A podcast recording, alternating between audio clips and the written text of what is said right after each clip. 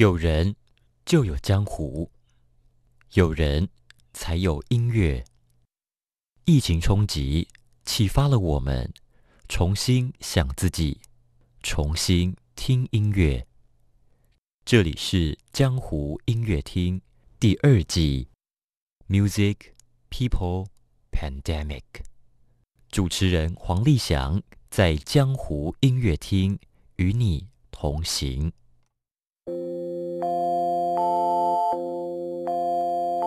唱歌的时候，音准很重要吗？唱歌的时候，走音是罪过吗？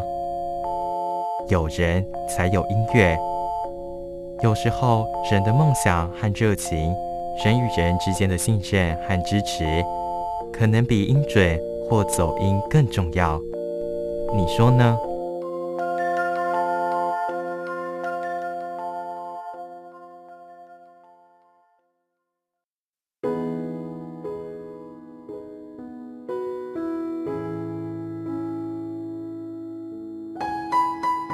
亲爱的听众朋友们，这里是江湖音乐厅 Music People Pandemic。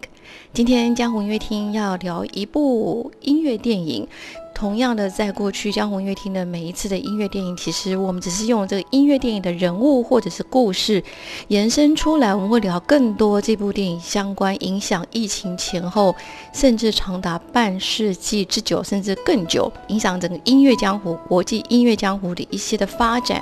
今天的这部音乐电影呢，它是有两位超级巨星，也是我相信相当受台湾听众朋友们的喜爱，就是梅丽史翠普跟苏格兰这两位天王天后的电影。它的中文名称是《走音天后》，走音就是 out of tone，就是音走掉了。走音天后，那电影的原名是 Florence Foster Jenkins。那在今天语谈当中。立想就用弗洛伦斯夫人来称呼这位女性，但是我们今天要谈的是另外一个更重要的人物，也是这部电影第一男主角，就是弗洛伦斯夫人她的长期的伴侣、生活伴侣跟她的爱人。很多很多的中文媒体说他们是她的先生，事实上他们并没有真正的结婚，但是他们就是一个长期伴侣。今天他角色是一个经纪人，这位休格兰所饰演的是他一个他人生中最重要的知己。经纪人，音乐经纪人，所以今天立想请到一个特别来宾，A 玛丽李慧良小姐，她是台湾缪斯文创的创办人。那 A 玛做的事情，她所做的娱乐音乐艺术经济，不只是台湾。A 玛她已经算是嗯相当的资深，不过她依然非常的充满了活力与创意。Hello，A 玛，好久不见了，好久不见，立翔。那今天请艾玛来聊《走音天后》这部音乐电影，当然最主要是其实要要请艾玛聊女主角的另外一半，就是应该是算是她一位当时轰动整个纽约，尤其一九四四年那年的音乐会卡内基厅音乐会的这位女高音。传奇女高音背后最重要的那位男人休格兰，艾玛很特别的是说，他不仅是一个传统艺术的经纪人，他其实算是蛮跨界，从娱乐艺术，然后各种都有哈。所以，艾玛，我想先来了解一下，是说你当时创办缪斯文创，为什么会用缪斯文创这么诗意的名字作为公司的名称呢？我们知道缪斯，他就是宙斯的。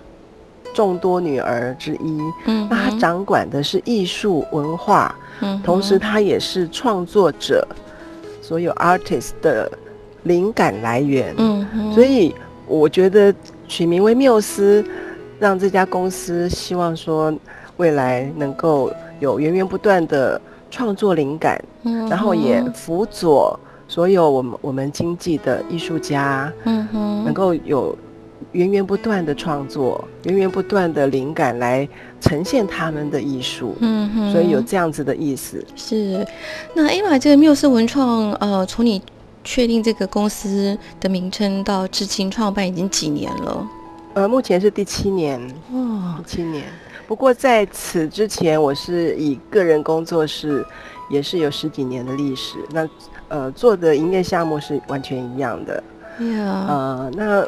跟音乐比较有关系的，就是我在呃很多年前签了一个十四岁的男生那几经波折呢，我辗转的把他的经纪合约转给了我现在的经纪，他的经纪人叫，甚至我弟弟。哦，那这个男生今年二十九岁，是。已经在金曲奖、金鹰奖创下很辉煌的得奖入围记录，尤其是今年的台湾的金曲奖星光大道，是他身为主持人完全零负评。这个歌手叫做黄轩，那我也与有荣焉，因为他最近呃又上台得奖的时候，他跟他的妈妈在台上就特别提到我。啊，你说现在现在他的经纪人是你的弟弟？目前是我弟弟，因为当我在当黄轩经纪人的时候，其实我弟弟也是我请来呃辅佐我来带黄轩的。哦，了解。所以有这样子的渊源，对。所以现在看到他呃发展的非常非常的辉煌腾达，我我还是觉得像是我自己的带出来的艺人，是呃跟好像自己的孩子那种。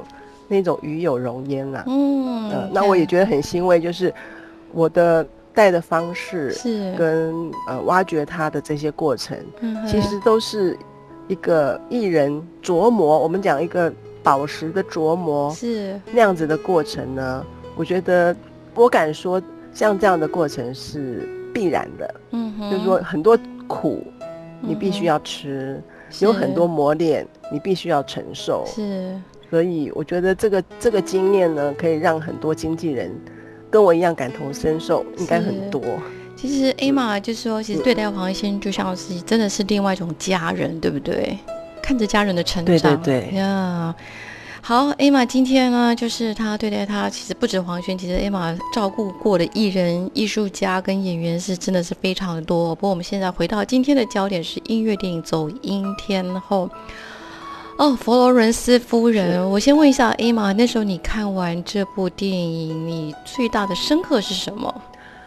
我那时候最大的感觉是休格兰这个角色其实非常伟大。嗯哼，因为他其实自己是一个失意的演员，是他知道他自己当不了演员。然后，但是当他看到 Florence 好像跟他有一样的。遭遇的时候，他是全然的付出，明明知道他是走音的，可是他愿意完成以及陪伴他完成梦想。看到最后真的很感动，因为一开始就觉得说，这个人是不是有什么其他的企图心？嗯，可是一路看来并没有哎，而且当很多人在嘲笑走音天后的走音的时候，嗯哼他是发自内心的愤怒。发自内心的要去捍卫这个伴侣的名声，我觉得那个是让我久久无法忘怀的。这是真的很好的经纪人的态度呀。其实刚刚 Emma 提到有一句话蛮感人，就是说你你刚开始会觉得，哎，他是不是有什么意图？那毕竟佛罗伦斯对企图是。毕竟佛罗伦斯夫人非常的有钱哈，但是你你刚才也讲到一个重点，一路这样看下去，看到最后，其实真正他真正的意图就是企图就是他要捍卫他的梦想，捍卫以及完成他的梦想，这个真的很不容易，而且这是一个真实的呃人生，嗯一个真正有这样子的一个 Florence。而且他真的有灌唱片，没有错。其实我们今天所谈的 Florence 夫人呢，Florence Foster Jenkins 的，我要跟 Emma 分享一下。而是 N 年以前有次在唱片公司的时候，其实他也是我我曾经工作经手一张唱片哦。然后记得我那天的时候心情不是很好，可能被老板念了骂了，或者是同事怎么样。结果有个很可爱的男同事说：“哎，丽想我来放一张专辑，让你开怀大笑一下。”就他就放了他这张传奇的专辑，就是《天籁》，就是呃人生的荣耀，《The Glory of the Human Voice》，真的就是让我们全部人都大笑。那多年之后呢，我也曾经听位听一位我的精神科医师朋友说，他说这张他的声音，佛罗伦斯的声音，有的时候比任何的药还要有效。哎妈，你怎么看我这位精神科医师的 卡门人类天生。会笑这件事情，其实就是有别于其他的动物。那我觉得我们会对一个人，比方说不小心跌倒，或者是有有很多 funny video，他是在呃滑倒啦，或者是出什么骑车意外啊那种，那种有时候大家会觉得很好笑。这个是。人类很特殊的一个 skill 或是 talent。对。所以当你在看到哎是意想不到的效果的时候，你就会笑。这个就叫做 comedy 喜剧。我们在戏剧学上面是这样子讲的，就是意想不到的效果。所以你在你真的不晓得你的同事要放给你听的是什么的时候，天籁嘛，应该是我们脑筋里面认为的天籁，结果不是，就会觉得特别的 诙谐、幽默、好笑。呀，我觉得这个也是呃，Florence 他的带来的效果。但是真的他自己刚开始并不知道他自己是这样的效果，他是很认真的在台上演唱，一直到那些美国大兵嘲笑他的时候。他才意会感到羞愧，对呀，嗯，感到羞愧，然后，但是是经过他的伴侣，嗯哼，他的经纪人休格兰在台上一直鼓励他，然后也台下也有人见义勇为，啊，就是让他这个演唱会非常成功的在卡内基。音乐厅里面演出，真的，那是真的不简单。是，其实 Emma 这张专辑呢，就是呃，The Glory of the Human Voice，人生的荣耀。有趣的是，人生的荣耀，荣耀后面呢，就是原文后面挂号四个问号。不管怎么样，今天听众朋友们，你在四个问号，对，四个问号。其实今天片头音乐呢，就是选这首传奇的。很多人说他完全谋杀了莫扎特，但是。我觉得这个世界就是一个大家众说纷纭了。不过，我想这个天后 Florence 夫人还有她的经纪人，他们确实在数十年前对纽约的古典音乐发展，对纽约的音乐江湖，其实他们都是一个非常重要的关键人物之一。那我们今天非常开心，今天请来缪斯文创的创办人艾玛来跟我们聊走音天后。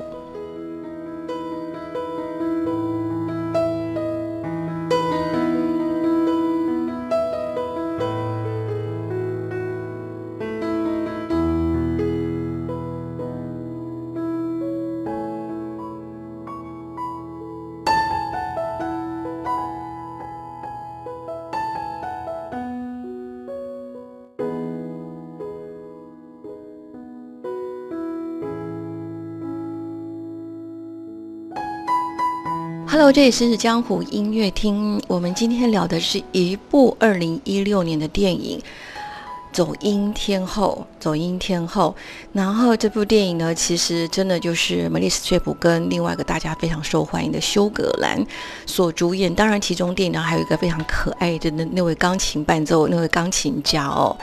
啊，今天请来的语坛特别来宾是 A 玛丽李慧良小姐 A 玛，她是缪斯文创的创办人。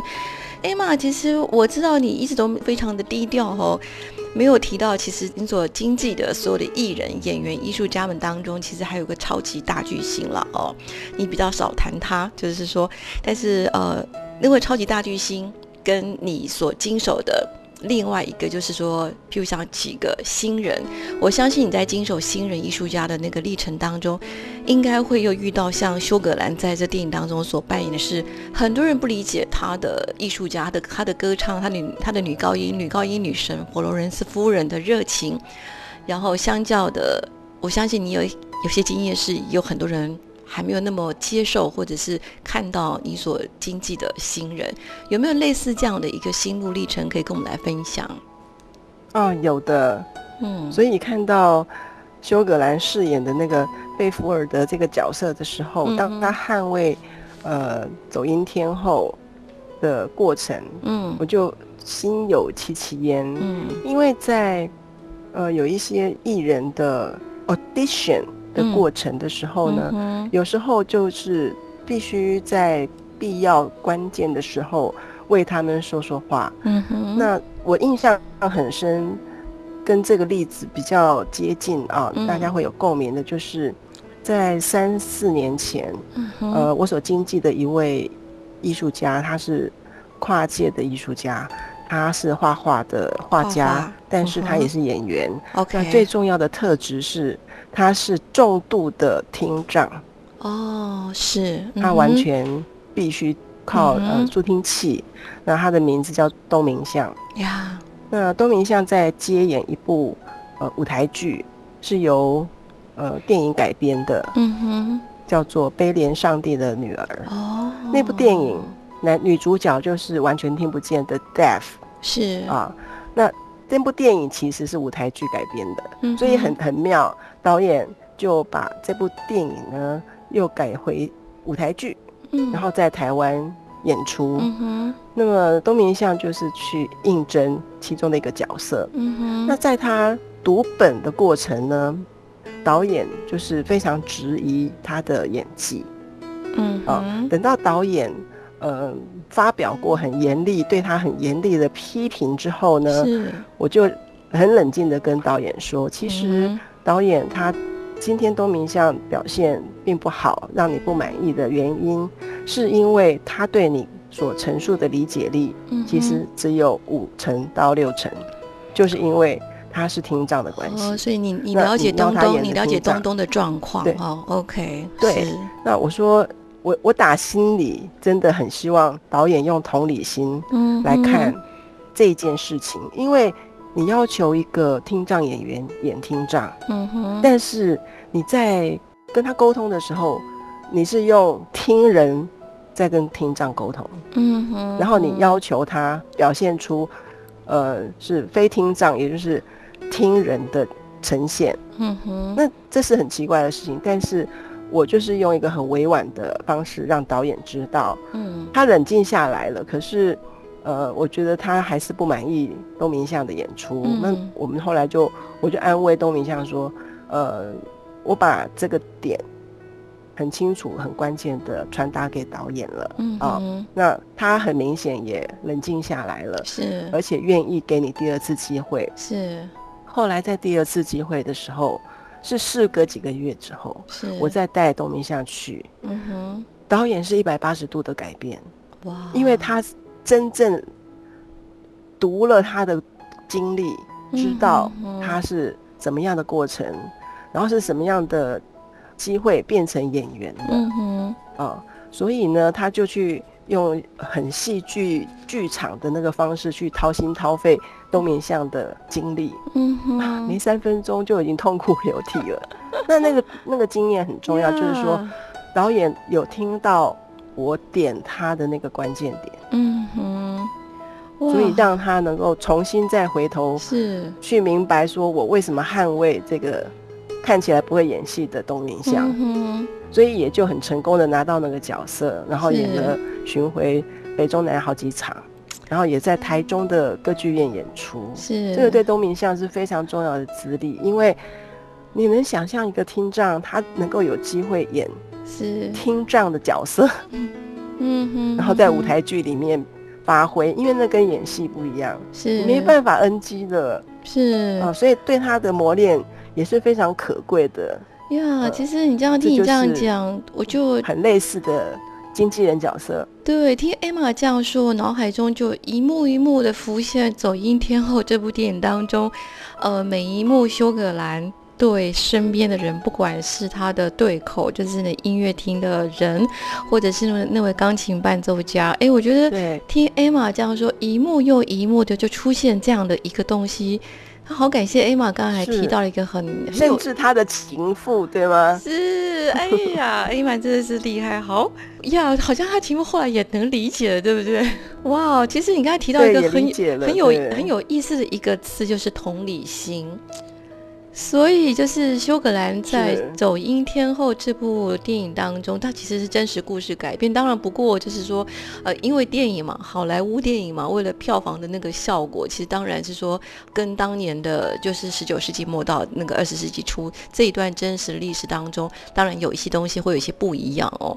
不过这个同理心这件事情，我觉得听艾玛这样说，诶，这部电影有带到这个东西，而且我觉得蛮厉害，导演找了休格兰。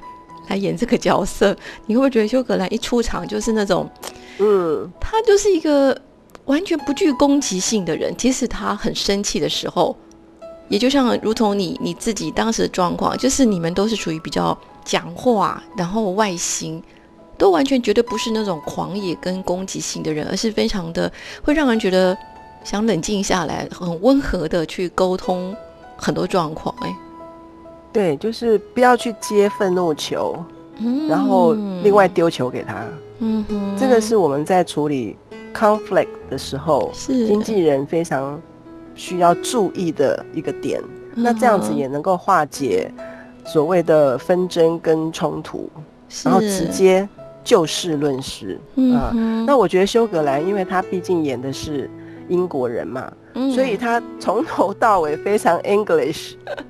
怎么说？就是也是有一个有趣的点。OK，就是传统印象中的英国绅士那个那个样子，对不对？呀，就是他很技巧的把你带到一个云雾，然后但是也看清了一些事实，然后莞尔一笑。嗯哼，那就好像让我想到，嗯，他在为走音天后牵线的时候，嗯哼，那有一个演出的机会，那那个。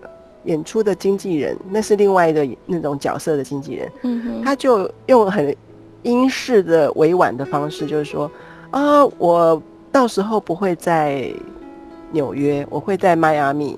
哦，那你什么时候去迈阿密？哦，那等你告诉我你的档期是什么时候。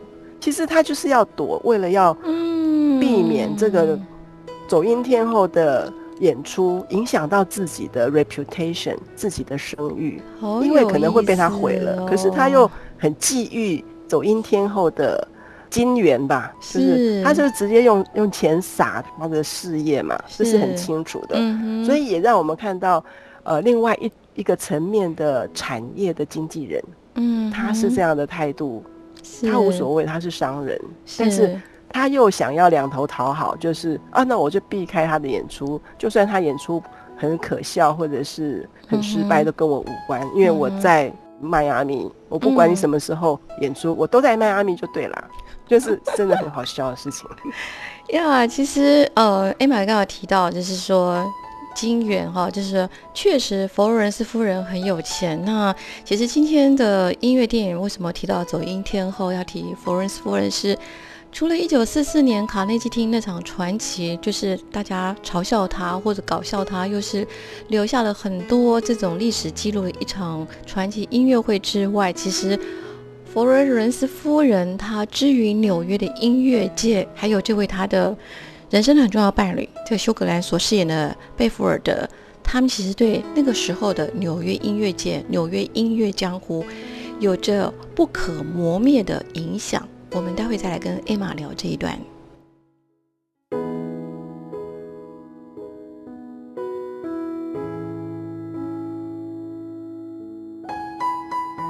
Hello，这里是江湖音乐厅 Music People Pandemic，我是主持人立翔。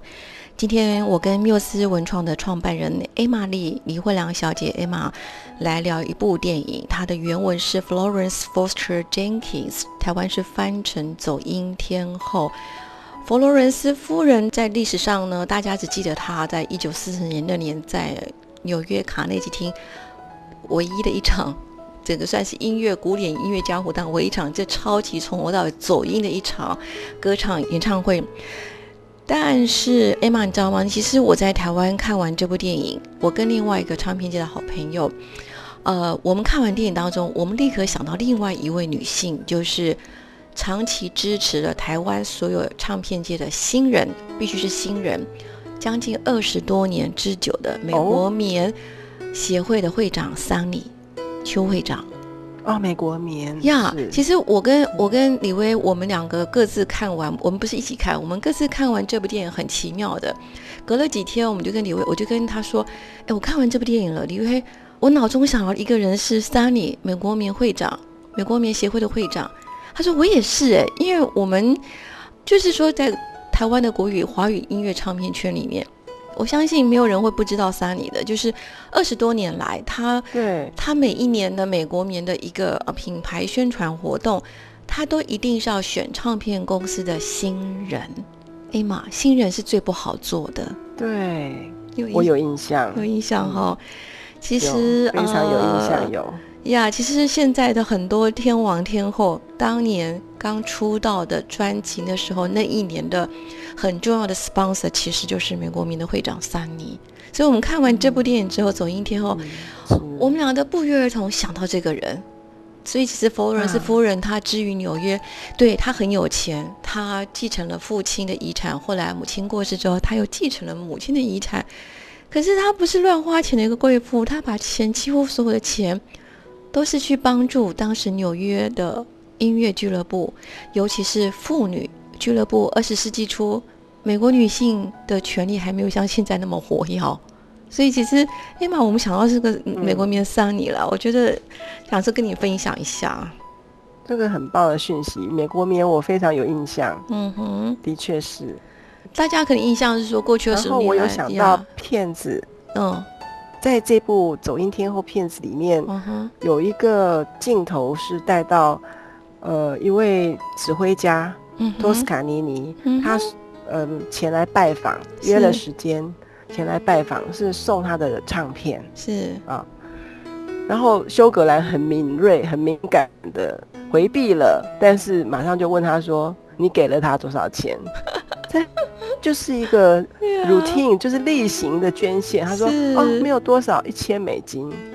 呃，那别忘了他在面试那些帮他伴奏的钢琴家里面，嗯哼，他在第一天面试他就给了那个呃钢琴家很高的薪水，他还以为是年薪呢。呀，可爱的钢琴家，对不对？所以他其实是很很很慷慨的。”那我再讲到那个钢琴家，嗯哼，为什么他会脱颖而出？第一，他是就像我刚刚说的同理心，是，他是知道伴奏的姿态跟他的立场，嗯哼，其他的是要表现自己。我是 Julia 毕业，我是哪里毕业？我弹的很好。对不起，我们这一次是要很有同理心的，情谊很好的音乐家、钢琴家。我们不是要找朗朗，所以他们。为什么会会被遣走，留下这个呃，应该是犹太音乐家是为什么会留下他？就是因为他有同理心，真的，而且他是非常温和的。我觉得这非这一点非常重要，不能抢，不能抢了老板的风采，这个非常重要。而且应该说，他陪着老板走过了这一段历程，然后他自己本身。呃，我我自己印象深刻，关于这位钢琴伴奏家是有一次他跟修改人说：“天啊，他真的要去卡内基厅演演唱吗？那那我我会跟着他一起死掉，你 就记不记得？他说我的我的人生就会一起毁掉。但是后来他也一念之间，嗯，就是我们就也完成了他在卡内基演出的梦想。对，呀，就很有意思啊。我想对艾玛来说，我知道艾玛其实你也经历过古典音乐家。经济古典音乐家跟经济陈荣大哥，这个是天壤之别哦。你有没有什么特别辛苦的心酸那个小故事，可以跟我们分享一下？嗯，我本身在学音乐的历程呢，也一定是跟台湾的很多小孩一样，是从古典音乐学习起的。嗯哼，那从从钢琴，然后学大提琴。嗯，所以我其实对于呃古典音乐家的出路。我非常敏锐，因为有一票同学学成归国，还是在教钢琴。我觉得这是很可悲，但是好像我们微小的经纪人力量也没有办法达到什么非常显著的那种协助的效果。嗯哼。那么，但是渐渐的，我再从其他的。经纪人的产业的角色，比方说影影艺好了，或者是流行音乐好了，嗯哼，这一些都比较能够受到产业或者是企业界基金会的呃青睐，嗯，所以我从这个角度再去帮助古典音乐家，就会比较容易像是在经营艺人那样子，就容易达到。被金援，或者是被青睐呀。可是哎呀，我觉得，我觉得你很特别呀。就是说，你是本身有学音乐背景，但是因为你有一段历程是很显著的历程，一个经济历程是在很长影影剧圈嘛，哈，很有意思。说你跟你跟其他你跟其他古典音乐界的经纪人不一样，是说你在你在经济古典音乐家的时候，你其实你有很雄厚的影剧圈的一些资源，哎。然后你把这资源运用到去，已经有了，是，是。其实我在呃去年的管风琴音乐家的一个短期的经济，那现在变成是专案企划的过程中呢，在这个之前，我还有一个古典音乐家的经验，她刚好是黄轩的姐姐。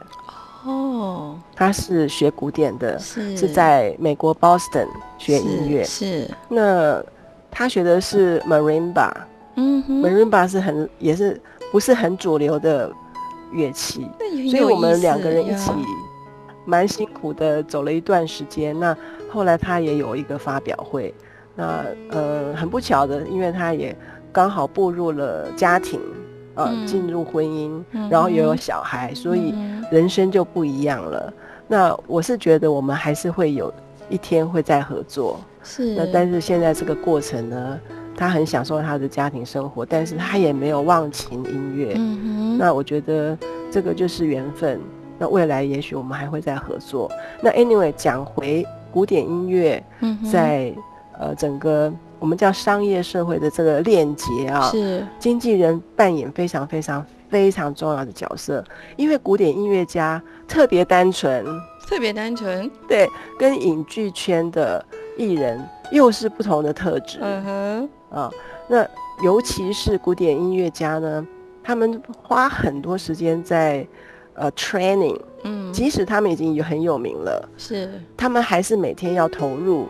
很多小时数是的训练，让自己的琴技维持或者是更提升，这是我们学古典音乐的人都知道的。因为逆水行舟，嘛不进则退，这是必然的。嗯啊，所以他们相对单纯也是这个原因。嗯哼，那经纪人扮演的角色就特别重要了。那我觉得在中间，呃，有一个很可贵的关系叫做信任，因为有了信任。才能够让彼此发挥一加一大于二的这个效果，就好像我们讲回走音天后是这个伴侣关系，就是这样啊。他们两个人在一起的关系是一加一大于二的，对不对？他们创造的这种辉煌，或者是说他们想要达到的梦想，这个为什么会让我们到现在能够？还是觉得他们这个故事非常的吸引人，就是因为他们的可贵，他们的一加一大于二。对，我是衷心这样子觉得。呀，其实呃，在疫情之后，立想为什么特别选走音天后 Florence Foster Jenkins 这部电影呢？一方面是说，在讲到当年二十世纪初纽约音乐江湖这位传奇女高音，可是立想今天跟 Emma 更想跟听众朋友分享是。弗罗森斯夫人，她对纽约音乐界、音乐江湖的贡献，还有这位她的伴侣哈，休格兰这位饰演着贝弗尔的，他还蛮长寿，他活到九十一岁。而他在这个弗伦斯夫人过世之后，他一直处理弗伦斯夫人的音乐赞助事业，一直在处理这件事情。嗯，了不起哦。我觉得是很感佩的。对，其实我觉得，我相信在其实疫情冲击对于表演艺术圈来说，古典音乐人应该是受伤最大的一群人。艾玛，你同意吗？我非常同意，因为古典音乐的现场表演，嗯，实在是没有办法像主流的流行音乐变成线上那么容易。是。哦，变成线上，它可能就变成是好像我们看 NHK 或者是公共电视的古典现场演奏，它就变成一个 program。当你变成 program 的时候，你要付出的制作费、录音剪辑、嗯，声光效果，那是一个很庞大的支出。所以，怎么可能就像是在如临现场呢？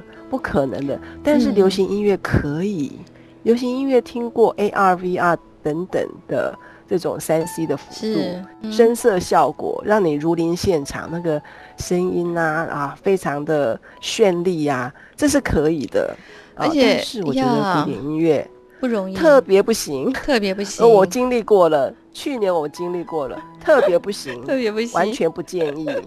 而且我也看到我好朋友，就同样是表演艺术的舞台剧，嗯哼，也是怪怪的啦，啊，但是没有像古典音乐这么特别不行。对啊，所以会强烈的建议大家真的努力撑，嗯，资本家也能够资助，让古典音乐家。走过 pandemic 这一个艰难的时刻、黑暗时期，对，不要轻言尝试线上，真的不要，嗯，不适合，不适合。这是 Emma 的亲身的经历哦。好，我们休息一下，亲身经历，超级亲身经历。好，我们休息一下，再跟艾玛聊。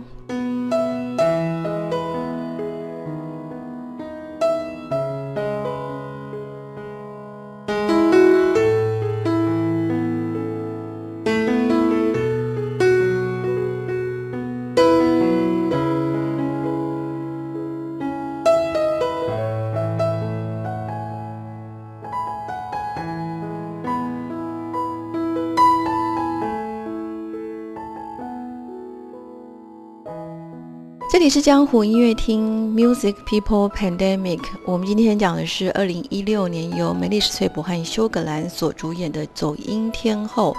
《走音天后》是我们的中文的一翻译名称，但是它的电影原名就是在讲这位女主角的真实名字 Florence Foster Jenkins。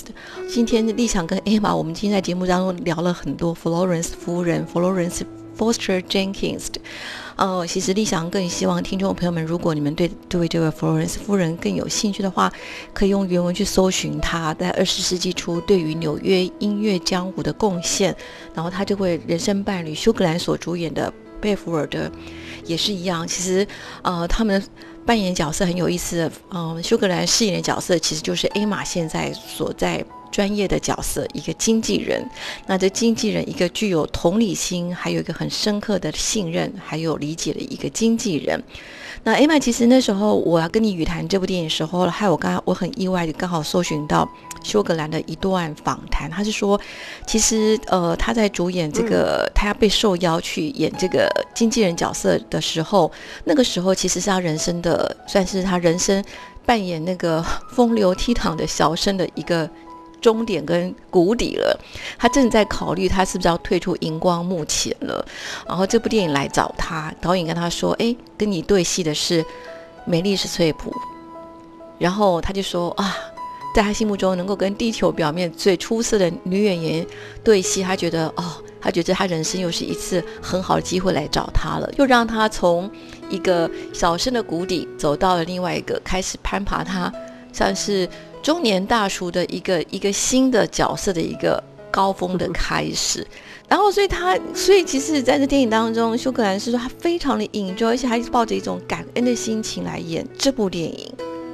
哦，那我觉得很有意思，就是比艺人、音乐家或者是演员跟像你这样的经纪人之间，就是应该说你去理解你的演员，你去理解你的艺术家，可相对，我相信艾玛你应该有。也会经常获得，呃，这些艺人对你的理解吧？是的，就是当他们能够体会我的周到跟呃周到事先布局，我们叫现在流行叫做提前布局啊，嗯的那种心的时候，就会会心一笑，就是大家彼此就关系就更巩固了。我觉得那个就是我的。江湖功力又再次提升的那种，嗯呃，成就感。那我觉得经纪人也是要不断精进啊。那尤其是不要忘了初衷，经纪人的初衷是什么呢？就是要去了解艺人的梦想是什么。嗯哼，那就是比梦想更动人的是守护梦想的人的心。所以我们那份心必须，对我们守护梦想的心，就是这样子的心才能够。呃，让一加一大于二，让大家的关系呢长长久久，然后把这个梦想共同完成。嗯哼，走音天后给我们的感觉，就是讲到梦想这件事情的时候呢，你是要一直活在梦想里呢？像那个伴奏的音的钢琴家，他一定是很想要在卡内基音乐厅里面演奏嘛？是。可是那是他的梦想，他并没有能力去完成。所以你要活在梦想里，还是你要死拼活拼，让梦想成真？我觉得这是两回事。但是走音天后 Florence Foster Jenkins，她就是有办法让自己的梦想成真，然后完成了这个梦想，她也帮助那个钢琴家完成梦想。我觉得这个美事是让大大家都能够引以为一个一个美，就是一个很美的故事。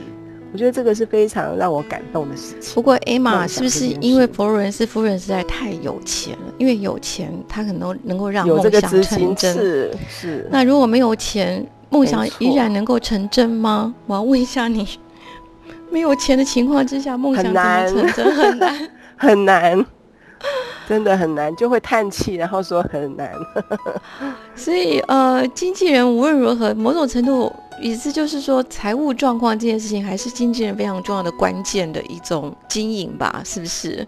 没有钱就没办法。我们就是要把我们要把人脉变现。中国人很喜欢用“变现”这个字，把人脉变现，然后把企划案变现，或甚至就直接把艺人变现。什么叫把艺人变现？就是把它拉到跟企业的品牌结合，就好像跟美国棉这样子。嗯，那他镀了金，或者是是，或者说经过这样子的资助，跟直接跟品牌商品产生关系。嗯哼，那他就是可以在网上。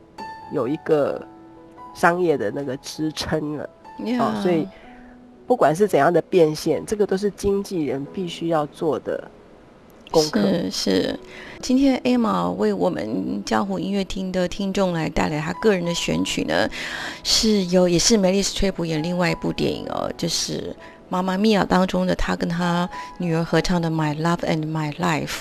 那很有意思，Emma 其实因为走音天后的梅丽史翠普跟休格兰两个人，其实也各自在不同电影当中也扮演歌手过。他们其实是很会唱歌的哈。那你为什么会想要用梅丽史翠普在《妈妈咪呀》演出当中《My Love My Life》这首曲子作为送给听众朋友们的选曲呢？我特别要选这首歌，是因为我想凸显梅丽史翠普的演技。他在耶鲁大学毕业，那他的所学是戏剧。在《走音天后》这部电影里面，他呈现了两件事情，跟他所学有关的，就是演跟唱。嗯哼，那他要，他是一个会唱的人啊。你知道，会唱的人要去演不会唱的角色，那是非常困难的。嗯哼，今天我们能够很健康平稳的在走路。我们能不能演一个跛脚呢？那很容易，是吧？嗯。或者是说，我们要演一个呃听不到的人，那很容易。可是，要一个唱歌唱的不错的人，去唱成五音不全，我觉得很难啦。哦，真的很难。大家仔细去体会这件事情。所以演跟唱是 m e d s t r i p 在这部电影里面，呃，再次的表现他的的演技。是，这是非常不容易的，这是我对他的印象很深刻，所以我要用《My Love My Life》阿爸的这首歌，在《妈妈咪呀》里面，，Melly Strip 的母爱的光辉呈现出的那个歌声转折啊，非常的美，让大家去体会梅丽史翠普真的很能唱，因为他们有唱和音，嗯，非常好听，嗯哼。哇，艾玛，你很厉害！你现在用美丽史翠普很会唱这个点，帮我跟听众朋友们去带到，是说，哎，其实他一个那么会唱的人，要去演一个走音的一个一个女高音，这个过程是需要蛮厉害的演技才能才能表现出来的。对，哇，因为他的 NG 可能出在他唱准音了，这是不是很好笑？这个很有意思，对不对？是，所以是说音唱的很准。跟唱走音，其实这部电影在推出之后，我知道在很多的，尤其像呃歌唱圈，大家都会第一个想说，哎，就是说，因为他很有钱，所以他就用钱去呃买所有的观众，好来听他唱歌。可是后来又有一批的喜爱唱歌的朋友，又帮这个弗伦斯夫人说话了，他说。大家觉得说，嗯，他娱乐了我们，但是有没有我们我们在这些所有走音的背后，是不是看到了？有没有理解到他为什么一生要坚持这件事情？很高兴今天找来了老朋友、好朋友艾玛缪斯文创的创办人。我们今天试着从一些不同的角度，还有一些历史的文献当中，呃，理想发现的有意思的一些点，希望能够提供给听众朋友们对这部电影。Florence Foster Jenkins 走阴天后这部电影所蔓延出来的不同的线索感到兴趣。那我觉得在疫情之后来看这部电影，毕竟纽约音乐江湖因为疫情冲击的很严重。当然，现在二零二二年的夏天的时候，它确实好像稳定了。不过，它毕竟也。呃，算是创伤蛮大的情况之下，在稳定成长当中。那我们今天很开心，嗯，也非常谢谢 Emma 最后带来这首曲子《My Love My Life》，也希望所有听众朋友们继续的平安跟顺利中。今天特别开心，特别感谢 Emma，Emma，谢谢你哦。嗯，谢谢立祥，也谢谢各位听众，希望大家在各自的江湖里面都悠游自在。好，谢谢 Emma，拜拜，拜拜。